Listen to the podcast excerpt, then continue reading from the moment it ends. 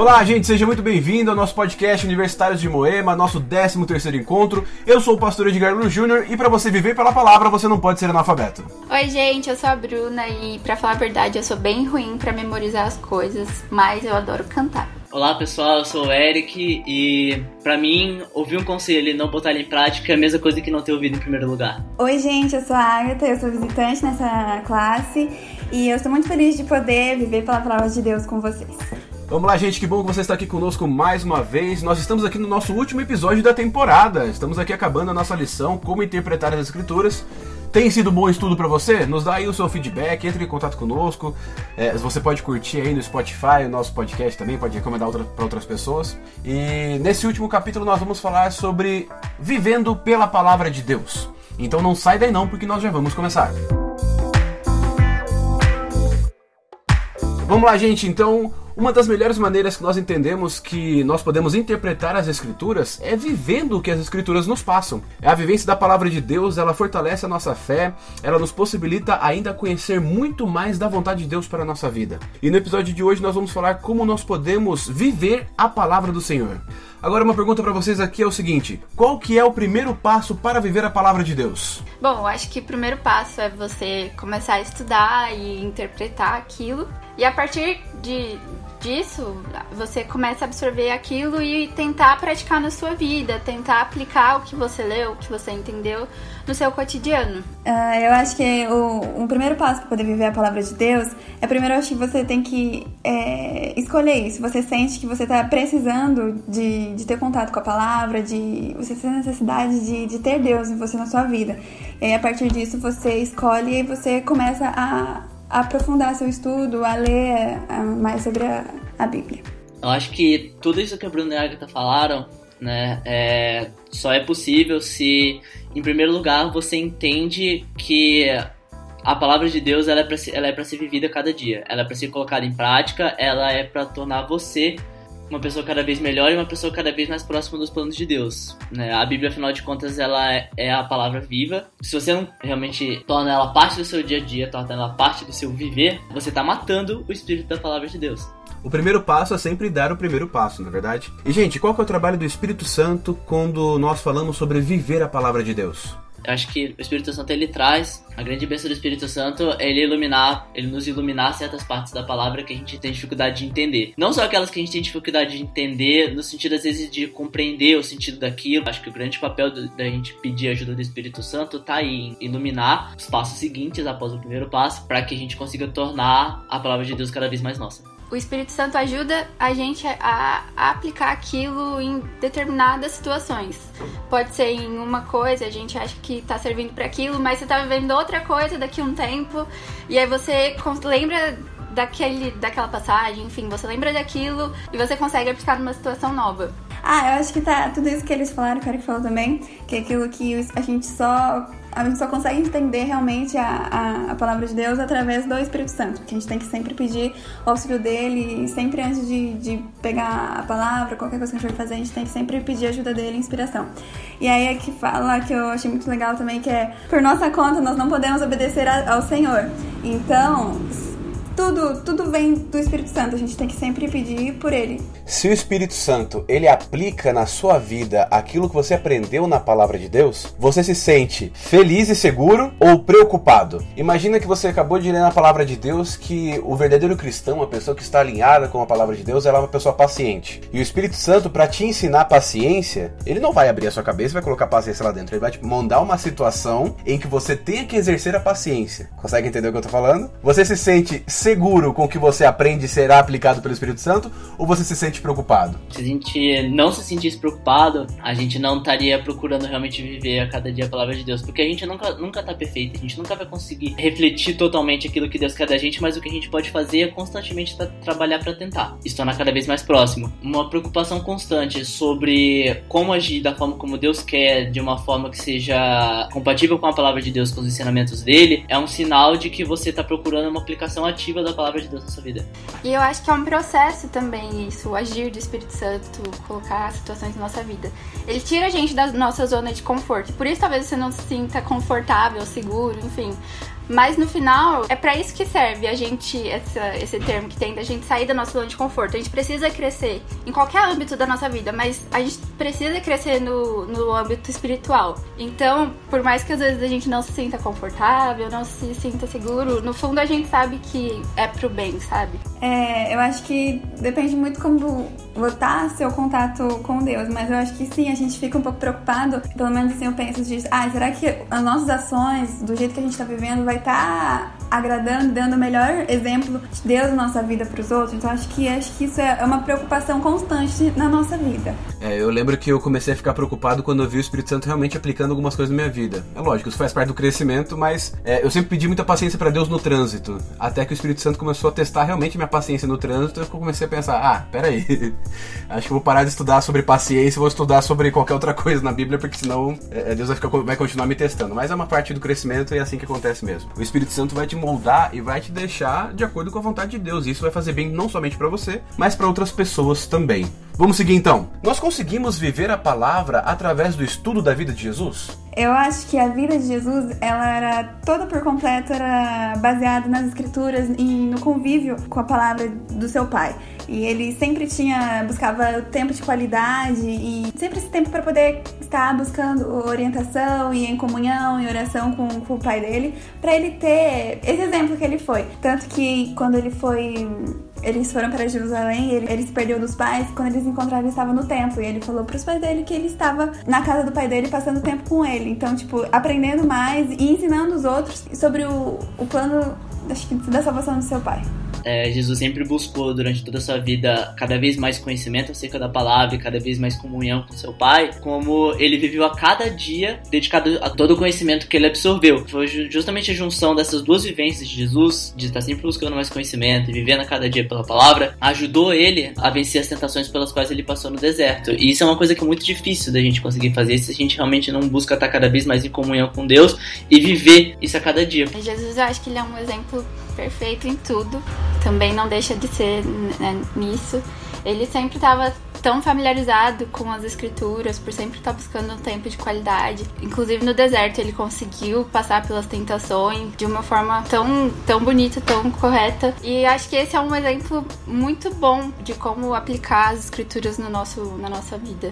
Gente, outra coisa, agora é, por que, que Jesus é importante é, é, como agente transformador do nosso coração? Acima de tudo, o testemunho de Jesus, ele, ele traz esperança para as pessoas.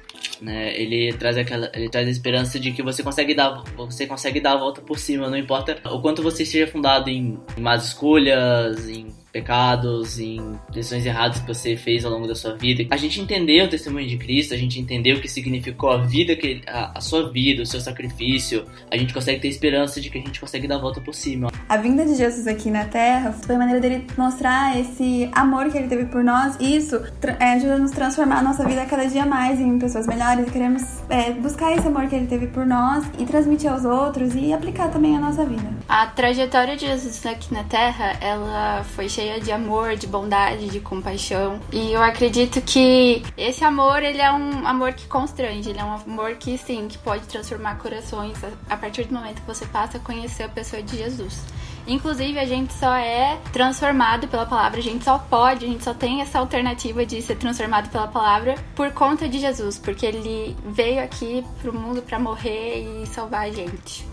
Quando eu estudo a palavra de Deus para ser transformado, como é que eu tenho certeza de que Jesus foi realmente alguém enviado por Deus, foi um Deus que desceu esse mundo e não somente um filósofo muito famoso que apareceu na Terra e, e fez influência até os dias de hoje? É, eu acho que a gente consegue ter fé de que Jesus foi quem nós acreditamos que ele é. Você consegue perceber que a vida dele é muito, é muito coerente com todo o propósito da Bíblia. Isso é interessante porque com isso, né, com essa forma que Jesus viveu, né? Jesus ele não só validou todo o conteúdo do Antigo Testamento, como tudo aquilo que foi escrito depois dele, durante o restante do Novo Testamento. O testemunho do amor de Deus, que é retratado na vida dele, tem a ver com tudo aquilo que os, que, que os profetas do Antigo Testamento já diziam a respeito de Deus, até a conclusão desse plano de salvação, a conclusão desse plano de amor, que é a, que é a vinda dele para para a salvação final e destruição do pecado. Inclusive, tanto que ele falou no Sermão da Montanha, né, que ele não veio para revogar nem a lei, nem os profetas, nem nada, ele veio para cumprir. Então, isso só afirma uma, o, o plano de salvação que ele veio aqui para a Terra para realmente cumprir o que estava escrito e ele demonstrou tudo isso na sua trajetória de vida. A vida de Jesus é completamente coerente com a palavra ele fazia tudo se cumprir. Aí a gente vê como a Bíblia ela se completa tanto o Novo quanto o Antigo Testamento. E afirma, e afirma quem é Jesus. É, nós já aprendemos que existe é, é auxílio do Espírito Santo para sermos transformados pela palavra de Deus, para viver as Escrituras. Nós já aprendemos que Jesus é um bom caminho para aprendermos a viver pelas Escrituras também. Agora, trazendo para situações práticas da nossa vida. Como que eu posso montar uma estratégia? Como é que eu posso me preparar para começar a viver a palavra de Deus em minha vida? Eu acho que a estratégia seria primeiro você separar um tempo para poder ter contato com Deus. Como dizer, você tem que buscar uma hora que você tá tranquilo, não tem interrupção, que você pode ter um momento realmente a sós com Ele e você poder estudar, meditar e entender um pouquinho mais da palavra de Deus. Eu acredito que é muito importante que a gente tire um tempo de qualidade. É um tempo onde a gente realmente consiga estar presente ali, que a gente consiga estar de coração aberto, não pensando em várias outras coisas para que a gente tem para fazer, enfim. Acho que são passos para você conseguir ter uma estratégia boa. E gente, nós também temos algumas estratégias de memorização da Bíblia. Que meios de, e metodologias nós encontramos na Bíblia para se decorar e para entender a palavra de Deus? Pra mim, cantar funciona muito. A lição, inclusive, tem um dia separado para isso. Ela fala sobre como a canção ajuda a gente a memorizar a palavra. E pra mim, é uma das formas que eu mais me conecto com Deus, que eu mais consigo lembrar das coisas, é através da música. Realmente, quando a gente consegue transpor a palavra de Deus em canção, a gente, a gente consegue expandir muito mais o nosso potencial de aprendizado da Bíblia eu confesso que eu aprendi a decorar os livros da Bíblia, por exemplo, através de músicas. Temos musiquinha aí para decorar o, o, Novo Testamento, o Antigo Testamento. E eu vi uma coisa também na Bíblia que Deus ele, ele usa várias metodologias pedagógicas para ensinar as pessoas. Você tinha os salmos que eram feitos em forma de música, você tinha os poemas é, é, que eram que também se encontram na Bíblia em vários outros lugares. Para você ter noção, muitos dos profetas quando eles iam ensinar o povo de Israel, eles começavam para fazer com que as pessoas lembrassem da, da mensagem de Deus, eles começavam a falar falando em prosa e nas partes mais importantes eles falavam em poesia. Na Bíblia, no português, a gente não entende isso, mas quando você vai ler em hebraico, você entende o seguinte: que o profeta tá falando coisas mais gerais, mas quando ele entra no amor de Deus ou quando ele entra na mensagem principal, ele muda a maneira de falar. Ele sai da prosa para poesia. E aí as pessoas voltavam na mente com a poesia para casa, ficava com aquela poesia na mente e entendiam o que Deus tinha reservado para elas. E dessa maneira eles iam lembrando e iam entendendo a vontade de Deus. É, você pode usar várias metodologias, você pode cantar você pode fazer poema, você pode decorar palavra por palavra. Deus ele sempre vai te ajudar a entender cada vez mais a palavra de Deus para que você possa viver essa palavra na sua vida também.